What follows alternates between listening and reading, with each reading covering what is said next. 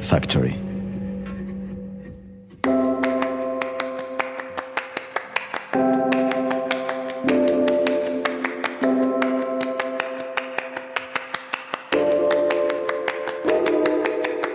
Bonjour à tous, je m'appelle Caroline Bindel, je suis journaliste basée à Marseille et je suis ravie de vous accueillir dans Cité Radieuse. Alors Cité Radieuse, c'est quoi? Une rencontre, une conversation avec des personnes venant d'horizons très divers, mais qui ont en commun de faire rayonner une ville, Marseille. Elles y vivent, y ont vécu, ou tout simplement l'aiment pour ce qu'elle a à offrir. Marseille est lumineuse, bouillonnante, arlequinée, agitée. On l'aime autant qu'on la déteste, parfois, parfois seulement. Aujourd'hui, mon invitée est Marie Robert, philosophe, auteure et cofondatrice de deux écoles Montessori à Paris et à Marseille. Sur son compte Instagram, Philosophie is sexy, Marie aborde chaque jour différents sujets et ses posts nous invitent à réfléchir, à penser par nous-mêmes et peut-être à oser nous replonger dans nos livres de philo.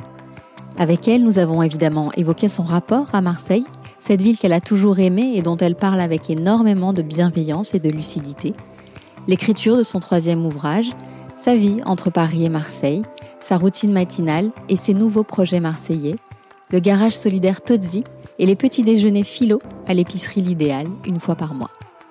Un échange solaire à son image, enregistré après avoir réalisé une pratique de yoga ensemble et en buvant une infusion de thym assise sur les petites chaises des élèves de son école parisienne.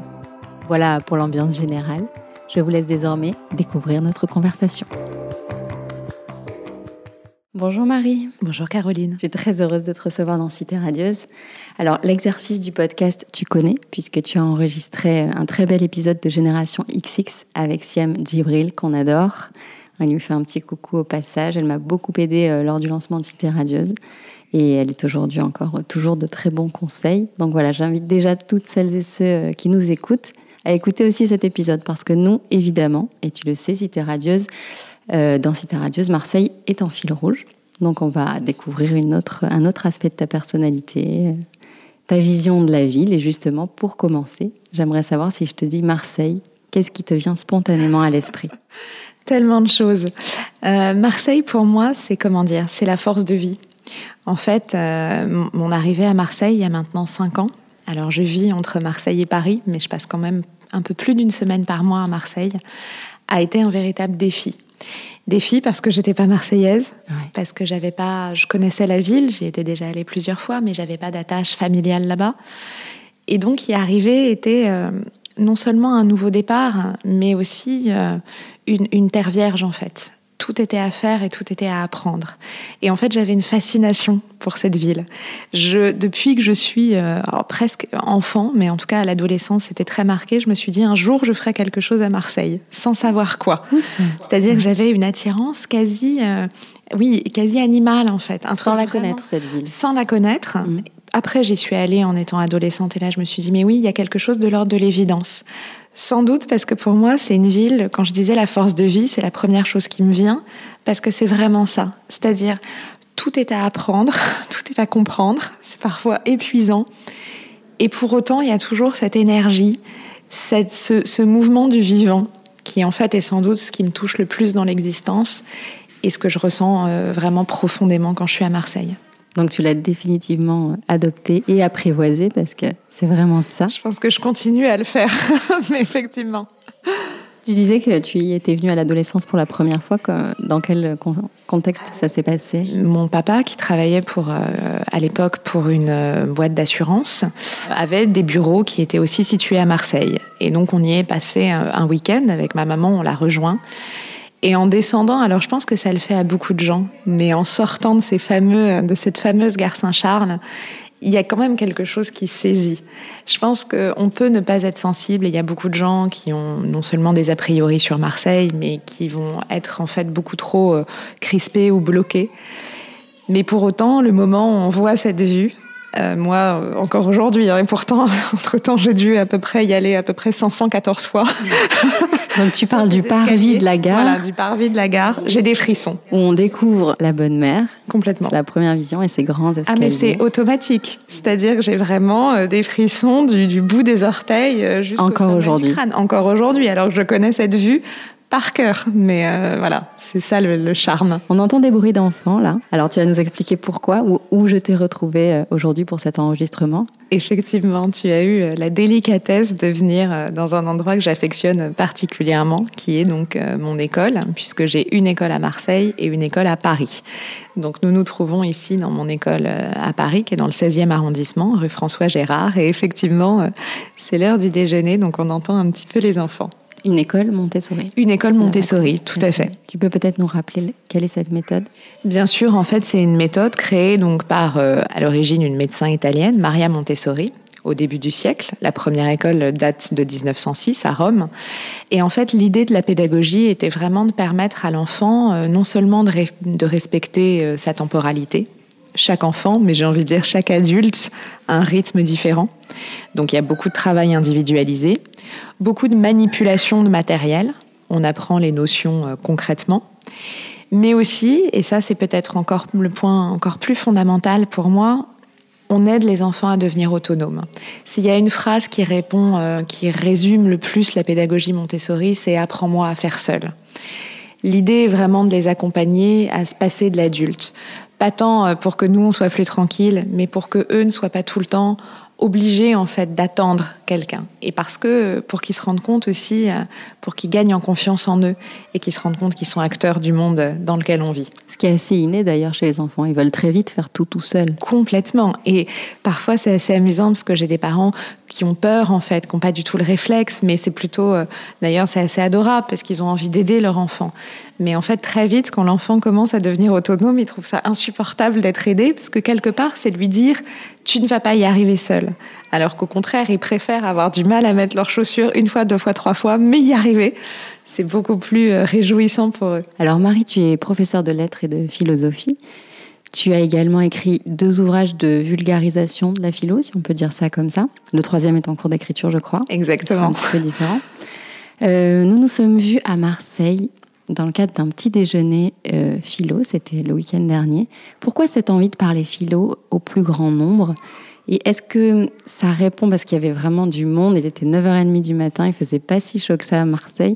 Est-ce que tu penses que ça répond à une attente euh, actuelle dans ce monde qui est euh, pour le moins anxiogène? En tout cas, j'ai la, la conviction profonde, alors il y, a plusieurs choses. D'abord, j'ai la conviction qu'on fait beaucoup plus qu'on ne pense de la philo sans s'en rendre compte. Alors évidemment, pas une philo d'expert, pas une philo d'historien de la philo, ni une philo dans la perspective de faire une dissertation.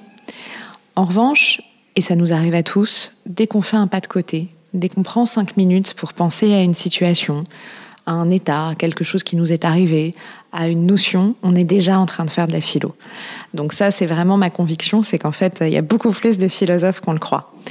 Le deuxième point, c'est qu'effectivement, j'avais envie de mettre la philo euh, dans la vie quotidienne de revenir à, cet apprentissage, euh, d'ailleurs, qui, est, la racine hein, de la philo grecque dans la cité. De dire, mais c'est en pensant ensemble, collectivement, en essayant de cheminer, de, confronter nos regards, de nuancer nos propos, qu'on va y arriver. Donc moi, ma satisfaction, c'est justement euh, de dépoussiérer en fait la philo, de la faire descendre de son piédestal. Alors pour ça, il faut un peu oser, il faut un peu euh, parfois trahir effectivement des concepts compliqués, peut-être en les simplifiant, mais en même temps, c'est en les simplifiant qu'on les fait vivre en fait. Et donc, je trouve ça euh, absolument remarquable. Et effectivement, je pense que ça correspond à, un besoin aujourd'hui. On se rend bien compte qu'on est dans un monde assez chaotique. Beaucoup de gens sont angoissés. On est très nombreux à chercher le sens. On a des défis qui se présentent à nous, écologiques, économiques, des défis de société profonds. Et je crois que la philo est une bonne réponse parce que plutôt que de promettre une vérité, c'est la perspective d'une discussion, en fait, d'un échange et d'une construction commune. C'est donc à la portée de tous. Complètement. Oser la philo. Donc la philo peut aider à affronter euh, les, difficultés de, la vie, etc. Euh, tu... Ce rendez-vous d'ailleurs, euh, Petit Déj Philo à Marseille, va perdurer en fait. Il y en aura un par mois, je crois. Exactement. À l'épicerie L'Idéal, chez Julia Samut, voilà. au cœur du quartier de Noailles. Pourquoi cet endroit? C'est elle qui t'a proposé d'ailleurs c'est, En fait, j'étais une grande euh, passionnée de l'idéal, donc du petit déjeuner au déjeuner. Enfin, j'y passe beaucoup de temps parce que, en fait, je crois que ça correspond à tout ce que j'aime, c'est-à-dire un lieu, euh, un lieu de vie, Vraiment, un lieu où chacun, euh, chaque produit choisi par Julia raconte une histoire, est porteuse de sens. C'est pas un hasard s'il y a ces grissini, c'est pas un hasard s'il y a cette huile d'olive. Ça, c'est le premier point. En plus, dans un quartier populaire comme Noailles, qui pour moi est un quartier extrêmement symbolique de Marseille, en fait, et mettre de la philo à cet endroit-là, c'était voilà tout, tout, tout ce que j'aime, en fait, cette possibilité, ce, ce mélange. Donc, c'est vrai que ça me touche euh, particulièrement. Et puis, euh, l'épicerie est une de mes adresses euh, à Marseille favorites, avec le resto de, de Charlotte, avec Carlotta Wies. C'est vrai que c'est mes deux petites, voilà, mes deux pépites où je vais tout le temps. Tes cantines. Alors, tu as écrit euh, deux livres, on le disait. Quand tu sais plus quoi faire, il reste la philo. Et Descartes pour les jours de doute et autres philosophes inspirants chez Flammarion. Tu as l'art de rendre la philo ludique, joyeuse, adaptée aux situations du quotidien et sexy, pour reprendre le nom de ton compte Instagram. Alors pourquoi tu as eu envie de l'aborder comme cela dans tes, dans tes livres, la philo? En fait, je, je, je, je, le dis souvent, mais c'est pas du tout. Euh, c'est très sincère. Euh, la philo m'a vraiment sauvé la vie. C'est-à-dire que à l'adolescence, alors j'étais déjà plutôt euh, plutôt joyeuse, mais en même temps très angoissée. Euh, toujours euh, voilà pleine de questionnements, pleine de réflexions, pleine de pourquoi. Et tout d'un coup, en terminale, quand j'ai découvert la philo, je me suis dit oh enfin quoi la matière où j'ai le droit, en fait, d'avoir tout ça, où je suis pas obligée d'aller d'un point A à un point B. Euh, je peux affronter et mettre les mains dans le cambouis de la complexité. C'était vraiment cette idée-là. Et du coup, en fait, j'avais envie de continuer à la faire vivre de cette façon-là, ne pas la limiter, mais au contraire la mettre dans notre quotidien et se rendre compte que ce pas de côté dont je parlais tout à l'heure, cette bulle de respiration, c'est la même chose qu'on retrouve quand on éclate de rire ou quand on éclate en sanglots, en fait. On est obligé tout d'un coup de... Pour retrouver ses esprits, en fait, on est obligé de souffler. Et j'avais envie que la philo, ce soit ça. Et effectivement, l'Instagram, c'était cette perspective-là. Tous les matins, de, proposer une hypothèse. C'est pas une leçon. J'ai absolument pas l'ambition de faire une leçon de philo le matin c'est pas mon rôle. C'est juste de soumettre. Je me réveille, j'ai une idée, je pense à ça, et je me dis bah ok, c'est une proposition. Et en fait, ce que je trouve beau, ce sont euh, ces fils tendus en fait entre nous, et se rendre compte qu'on est tous dans une journée. Combien de fois on pense à des choses qui sont en fait des concepts philosophiques, euh, la vérité, la liberté, la mort, l'autorité, que ce soit avec nos collègues, nos maris, nos enfants on est en permanence en fait en train d'affronter des questionnements philosophiques sans s'en rendre compte. C'est vraiment comme ça que ça se passe? Parce que justement j'allais y venir non mais sur ce compte Instagram philosophie sexy euh, dont on devient très vite addict. Donc chaque jour que tu postes une photo et euh, une réflexion sur différents euh, sujets. Et, tu me dis que l'inspiration, elle peut te venir comme ça au réveil, c'est vrai? Non, non, mais c'est vrai. En fait, c'est pas une légende. Je ne prépare vraiment jamais mes posts. J'ai une base de données de photos, en fait, parce que je suis j'ai un truc très, je suis vraiment une collectionneuse, donc j'ai plein, plein, plein, plein de photos. Et en fait, je me réveille. Alors, j'ai naturellement, je me réveille très tôt, hein, sans réveil, mais c'est vraiment l'impatience de la journée. Mais depuis l'enfance, je crois que je me réveille naturellement à 6 heures. Euh, hop, ça y est. Ah, la chance. Et en fait, je pense vraiment, il y a un truc qui m'a, voilà, une idée qui me traverse. Alors très souvent, c'est des choses qui font écho en fait à la veille, à des choses que j'ai vécues cette semaine. Et en fait, je les laisse m'habiter. Et c'est ça aussi la philo. On se rend compte que tout d'un coup, quelque chose nous revient. On a vécu une scène, ça peut être dans la rue, ça peut être dans le métro, peu importe. Et il y a quelque chose qui fait tension. Et en fait, je me pose euh, 20 minutes pour euh, me dire, OK, réfléchissons à cette tension et mettons des mots dessus en fait. Et hop, euh, je poste. Voilà. Magnifique. Tu, disais que tu as eu ce déclic en terminale. Moi, justement, j'ai adoré la philo en terminale. Et je me suis toujours demandé pourquoi en France, on ne fait qu'une année de philo. Pourquoi on ne le fait pas dès le lycée, par exemple? On pourrait se dire que déjà dès la seconde, ce serait une avancée. Quelle, quelle est ton opinion sur ça? Malheureusement, je suis entièrement d'accord avec toi. Moi, je suis une très très grande militante de la philo bien avant. Alors, non seulement moi, dans mes écoles, on commence la philo euh, sincèrement dès 4-5 ans en fait, ah oui. avec des ateliers philo, avec la perspective que vers vraiment vers 6 ans, l'enfant est rempli de questionnements métaphysiques. En fait, euh, voilà, c'est vraiment l'âge clé, parfois beaucoup plus qu'à 17 ans. À 6 ans, on a envie de comprendre le monde. Et parfois avec des problématiques très lourdes d'ailleurs et, parfois très graves, très profondes. Mais en même temps, il faut accompagner aussi les enfants dans cette réflexion-là. Donc non seulement des ateliers philo dès le plus jeune âge, mais évidemment, pour moi, ce serait un indispensable au collège euh, et, et, de surcroît euh, au lycée Parce que finalement, si on dit que les élèves sont des individus, des citoyens en train de se former, donnons-leur les outils de réflexion. C'est très compliqué l'année terminale où on fait que des fiches et où on pense au bac, parce qu'en vrai, c'est une année très frustrante. D'ailleurs, il y a pas mal d'élèves, toi, tu as de la chance d'avoir aimé la philo, il y a beaucoup d'élèves qui sont frustrés parce qu'ils attendent d'avoir le temps de, de développer, de faire des raisonnements, et en fait, on est pressé par les programmes, on est pressé par l'urgence, effectivement, de l'examen, et c'est dommage. Et je pense que c'est un indispensable à tout âge. Alors, tu es en train de rédiger ton troisième livre, Oui. on le disait tout à l'heure. Pour écrire, tu as besoin de quoi? Tu as besoin de t'is- de t'isoler? Tu as, tu as des petits rituels? Comment ça se passe? Non, j'ai pas spécialement euh, besoin de m'isoler. J'ai la chance de pouvoir écrire euh, à peu près partout. Euh, si tant est qu'il fait chaud et qu'il y a du thé à proximité. Ça, c'est vraiment les indispensables. Par contre, il y a une réalité, c'est que dans l'écriture, j'ai besoin de plages horaires plus longues, en fait. Euh, justement, c'est là où la différence, quand je te disais, euh, on peut raisonner, on peut prendre cinq minutes euh, n'importe quand, comme, comme on ferait des exercices de respiration.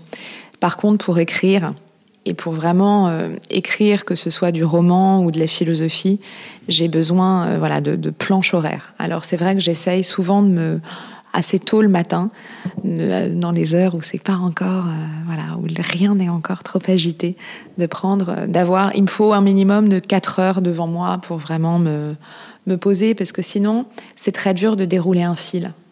Oui. Ouais, c'est ça surtout. Donc, on revient au matin quand même. On en revient, je suis quand même vraiment une Il se personne passe du matin. quelque chose le matin. C'est plein de promesses le matin. Oui, mais c'est ça, c'est vrai. En fait, Et pour en revenir à Marseille, je ne sais même pas si cette phrase veut dire quelque chose, mais on va voir.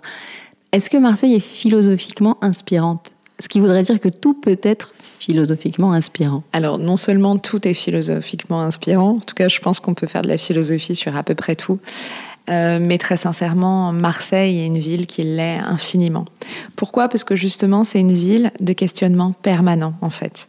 Tout est questionnement à Marseille. C'est comme si euh, il y avait entre alors entre euh, les différentes euh, communautés, entre les différentes pratiques, entre les différents quartiers, entre cette, cette énergie en fait constante. Pour moi, pourquoi d'ailleurs le point de départ de cette école à Marseille, c'est parce que c'était encore une ville de possibles. Euh, et ça, bien sûr que c'est philosophique. Qu'est-ce qu'on va y faire? Quand on est arrivé à Marseille il y a cinq ans, en termes de pédagogie alternative, il y avait presque rien. Il y avait quelques écoles bilingues, mais très peu de projets. Il y avait une école Montessori dans le quatrième, mais il y avait très peu de projets. Et donc voilà, il y a cette idée de, ok, cette ville pleine de vie, avec tellement de problématiques euh, sociales, tellement de problématiques euh, de, de historiques en fait, parce que Marseille a mille choses à raconter. Qu'est-ce qu'on en fait? Et qu'est-ce qu'on vient lui donner? Parce que je crois que c'est ça qui est important quand on n'est pas marseillais et qu'on arrive à Marseille, c'est de se dire, OK, comment on va apporter sa pierre à l'édifice? La meilleure manière, je pense, de se faire euh, adopter ou du moins de l'apprivoiser, euh, certainement pas de la dompter, parce que Marseille se dompte pas, mais c'est de se dire, OK, comment moi aussi je vais apporter euh, ma pierre à l'édifice? Alors ta pierre, tu l'as apportée, on le disait, hein, tu as ouvert donc en 2016 une école Montessori également à Marseille. Et il y a un très beau projet aussi, le garage Todzi, un garage solidaire, dont tu as dit sous ton post Instagram, donc, euh, cet espace de vie est un lieu capable de réparer les voitures autant que les âmes. Alors évidemment, ça attise la curiosité. Dis-nous tout. Quel est ce projet? Alors ça aussi, c'est une très jolie histoire. En fait, euh, quand on est arrivé à l'école, euh, notre voisin du dessus, juste au-dessus de nos locaux, euh, nous a tout de suite et tout de suite venu nous aider. C'est-à-dire que là, pour le coup, euh, on peut dire euh, que parfois c'est dur de se faire accueillir. Nous, immédiatement, il est venu nous aider. Cet homme s'appelle Hamlet, il est arménien. Et vraiment, je lui dois beaucoup et je suis très, très, très attachée euh, à lui. On est extrêmement proches. Et il y a maintenant un an, il nous a dit, bah moi, ce que j'aimerais beaucoup, c'est ouvrir un garage. Il s'avère que mon mari est aussi passionné de voitures. Et donc là encore, comme Marseille est une ville de possibles, on a trouvé euh, un local, au 87 Cours Lyoto. Et on l'a nommé du nom de mes grands-parents, qui sont des immigrés euh, italiens, d'où le nom euh, Garage Tozzi. Mais on s'est dit qu'en fait, ce garage, comme effectivement, alors Hamlet en l'occurrence est mécanicien, mais on s'est dit qu'il fallait en faire un lieu un peu différent, qui raconte encore plus, qui soit aussi un lieu de passage où on vienne certes réparer sa voiture, mais où il se passe aussi autre chose, où on prenne un café, où on discute, où on soit un lieu où on est accueilli. Parce qu'en fait, pour moi, fondamentalement, euh, ce qui me touche dans la vie, que ce soit les écoles ou le garage ou peut-être d'autres projets qu'on fera, ou l'épicerie ou l'idéal, c'est que les choses soient un lieu de rencontre. Donc c'est vrai qu'on était parti avec cette perspective. Et puis, euh, de fil en aiguille de rencontres, justement, on a rencontré une association qui place des réfugiés en service civique, qui ont obtenu la possibilité de faire un service civique. Et on s'est dit, mais voilà, euh, il n'y a pas meilleure en fait perspective que d'accueillir ces gens qui arrivent à Marseille et qui ont aussi quelque chose à faire, un métier à apprendre, et eux aussi euh, continuer à construire. Et évidemment que tout ça porte le nom euh, de mes grands-parents. C'est magnifique. C'est assez magnifique. Et peut-être un jour de la philo, Garage Toddy, qui sait J'adorerais faire des, des, soirées philo au Garage Toddy. Voilà, mais Julia m'a dit qu'on allait faire un dîner hors les murs au Garage eh ben Toddy. Voilà. Parfait. Il n'y a, plus qu'à trouver la date. Quand tu es à Marseille, bon, tu l'as un peu dit, hein, mais quelles sont tes, habitudes et tes adresses fétiches? Tu nous as parlé de l'idéal et de Carlotta Wies. Ouais. Donc ça, ça c'est sont vraiment, vraiment mes habitudes et, vraiment parce qu'à chaque fois deux, deux, deux projets de cœur euh, qui me plaisent beaucoup. Après, je me balade énormément à Marseille. Effectivement, je passe pas mal de temps euh, à, Noailles. À Noailles. Je vais aussi souvent à la salle de sport. Je suis IO, oui. qui est un très très joli endroit et pareil, exactement. Un, joli, euh, un joli projet. Et puis évidemment, euh, les fins de journée un peu plus difficiles, un verre à pointe rouge, ça fait toujours. C'est quand même le privilège de se dire qu'on vit entre Paris et Marseille. C'est qu'à Paris, quand les fins de journée sont difficiles, il n'y a pas Pointe Rouge. Donc la Pointe Rouge, pour ceux qui ne connaissent pas, c'est le bout du monde en fait. Voilà, c'est le bout du bout de Marseille. Exactement. Et puis je vais aussi beaucoup courir à Malmousque. Voilà, je, ah. fais mon, mon run. Beau euh, quartier de Marseille. Sublime. On adore. Est-ce qu'il y a des choses qui t'exaspèrent dans cette ville quand même? Alors très sincèrement, rien ne m'exaspère, mais il y a plein de moments euh, compliqués. Mmh. En fait, j'ai dû, euh, à Marseille, apprendre un langage. Vraiment. J'ai dû apprendre que c'est pas parce qu'on a le verbe haut qu'on est en conflit. Mhm. Mais, mais tout est un apprentissage émotionnellement. En fait, et surtout quand on, quand on fait un projet, quand on fait de l'entrepreneuriat, moi j'arrivais avec des codes qui n'étaient pas du tout les mêmes. Euh, et effectivement, il faut accepter en fait un lâcher prise. En fait, il faut accepter d'être dans une intensité émotionnelle qui n'a rien à voir, de pouvoir euh, parfois aller très loin dans des échanges extrêmement vifs et voire un peu désagréables, et pour autant, euh, dix minutes après, être capable de boire un café. Et en fait, quand t'es pas habitué à ça, c'est pas tant que c'est exaspérant que c'est c'est voilà c'est ça déstructure en fait notre conception. Donc c'est vraiment un truc de langage. Mais maintenant ça va j'arrive à être dans une échelle émotionnelle beaucoup plus marseillaise. Donc je peux me mettre à être assez euh, assez ferme et puis trois secondes après euh, tomber dans les bras de la même personne. Donc c'est bon. Et, juste avant de commencer euh, cet, cet, entretien justement on en parlait. Tu disais que ne serait-ce que les deux écoles par exemple Montessori à Marseille et à Paris tu n'as pas du tout le même rapport aux parents. Donc culturellement en France, il y a, des oppositions euh, incroyables. Assez incroyables. Honnêtement, quand, quand, on dit bien sûr qu'il y a une unité euh, de la France, mais honnêtement, quand tu vis entre deux villes, tu t'aperçois à quel point on n'a pas du tout, du tout les mêmes habitudes de vie. À Paris, il y a beaucoup de parents de l'école avec qui on a des rapports, euh, voilà, tout à fait sympathiques, mais on est dans de l'ordre. Il y a une distance. À Marseille, ça n'a rien à voir. Non seulement il y a des parents avec qui on est devenu euh, vraiment très amis, mais il y a aussi tout est beaucoup plus. Euh, il faut convaincre, en fait. On n'est jamais, rien n'est jamais acquis en fait à Marseille. C'est-à-dire qu'il faut convaincre, il faut y aller, il faut expliquer, il faut justifier, il faut passer du temps. Il y a aussi cette habitude en fait de, comment dire, quand, quand tout à l'heure je parlais de la philo et je disais la philo dans la cité, il y a aussi beaucoup plus à Marseille ce côté agora, quoi. Il faut être face aux gens et il faut être capable de les regarder, de leur parler, de justifier, de se faire comprendre, de se faire connaître aussi. En fait, on ne peut pas être à Marseille, et l'autre jour, je l'expliquais à des gens qui voulaient créer un projet à Marseille, on ne peut pas être à Marseille, arriver et faire les Parisiens. C'est pas possible, en fait. Non, ça marchera pas. Ça marchera pas. Ouais. Si t'es pas capable, en fait, d'ouvrir ton cœur, de montrer qui tu es, de, mettre vraiment tes tripes sur la table, c'est sûr que ça peut pas marcher. Et c'est peut-être ça la crainte d'ailleurs.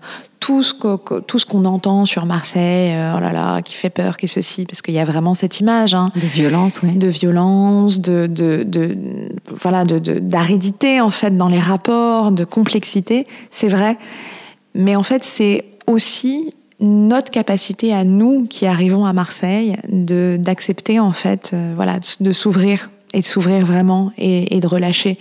Et moi, j'ai eu la chance, en fait, qu'au fond, sans doute que ça correspondait à quelque chose en moi qui était prêt à, s'épanouir, et ça a été le cas. Et je trouve qu'en très peu de temps, d'abord, tu en parles très bien de cette ville, tu te l'es appropriée très rapidement, tu l'as vite comprise aussi, et c'est pas le cas de tout le monde.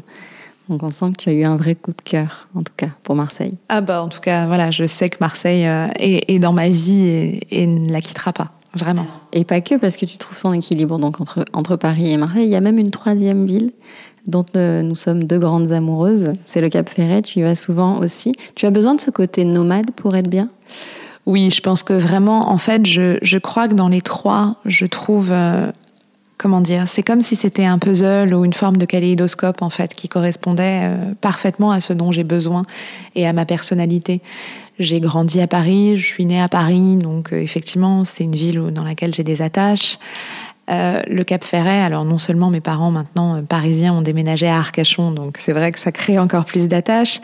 Mon mari a grandi au Cap Ferret, et c'est vrai que cette nature, c'est cette, cette quelque chose de sauvage parce qu'en fait les gens ont l'image du Cap Ferret l'été ou du Cap Ferret de Guillaume Canet et des petits mouchoirs mais en fait c'est vraiment un espace de nature euh, qui est hyper important pour moi. Et puis Marseille cette intensité du cœur.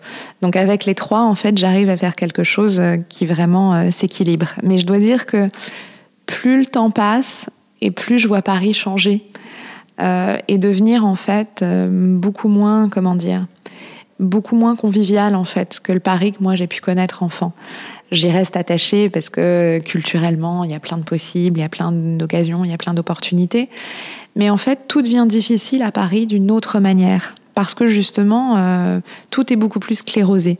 C'est très dur de monter des projets. Euh, on l'a vu, nous, dans notre, ne serait-ce que monter une école, les loyers sont extrêmement chers.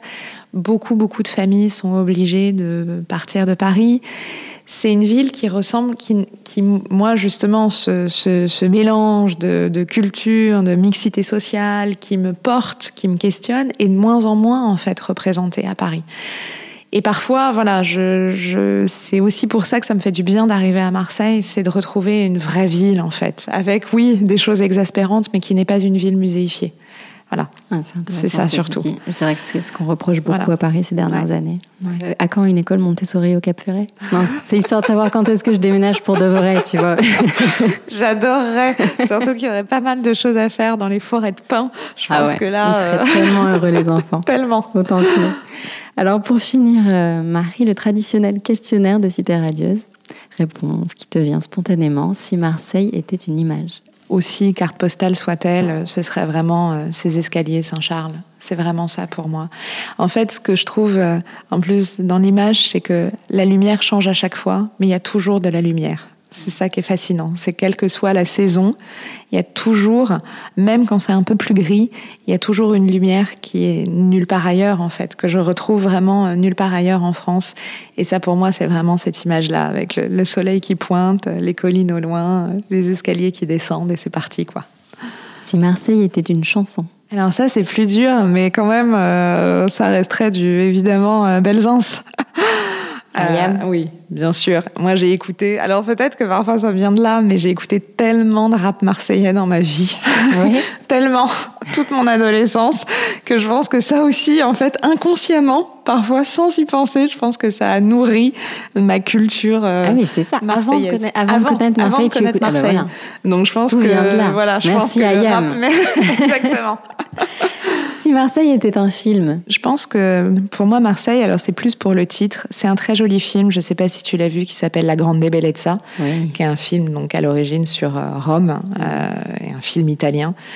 Mais ce titre, La Grande Bellezza, alors non seulement Marseille est quand même sur bien des points des traces aussi italiennes, mais en fait, ce qui me touche dans ce film, c'est que c'est un film au fond sur une forme de, sur le chaos, sur la mélancolie et la joie.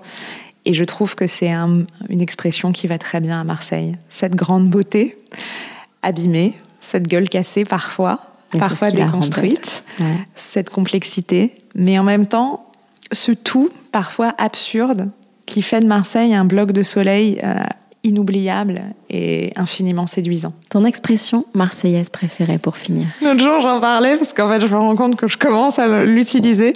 En fait, justement, une des premières choses euh, avec mon voisin, donc arménien, Hamlet, c'est qu'il disait tout le temps Allez, ça va. C'est incroyable ça. On me le dit souvent, mais alors vas-y, explique. Et alors, en fait, au départ, je comprenais pas très bien ce que ça voulait dire parce qu'il me disait tout le temps allez ça va. Et en fait, j'ai compris que c'était une sorte de ponctuation extrêmement étrange en mhm. fait. Mais moi, je me disais mais ça va, euh, t'es d'accord T'es pas d'accord Ou juste tu vas bien. Ou juste tu vas bien. Très bizarre. Et en fait, non, c'est une ponctuation. Et voilà, ce allez, ça va. Et en plus, j'aime bien parce que, au fond, maintenant, je suis très attachée. Je finis par l'employer moi aussi.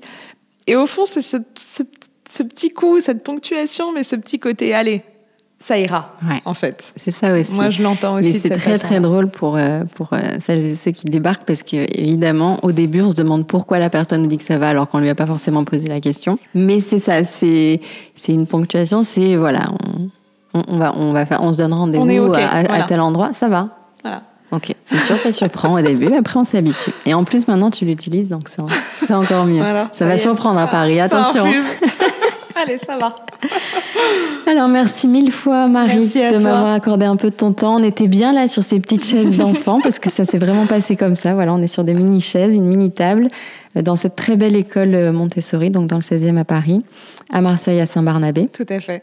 Voilà, j'invite euh, évidemment celles et ceux qui nous écoutent à, te rendre, à se rendre sur ton compte Instagram, Philosophie is Sexy, pour une dose d'intelligence, de sensibilité et de douceur quotidienne. Merci Vraiment, je le disais tout à l'heure, mais c'est, c'est inspirant, c'est, ça rend addict et c'est très très intelligent, ça fait du bien.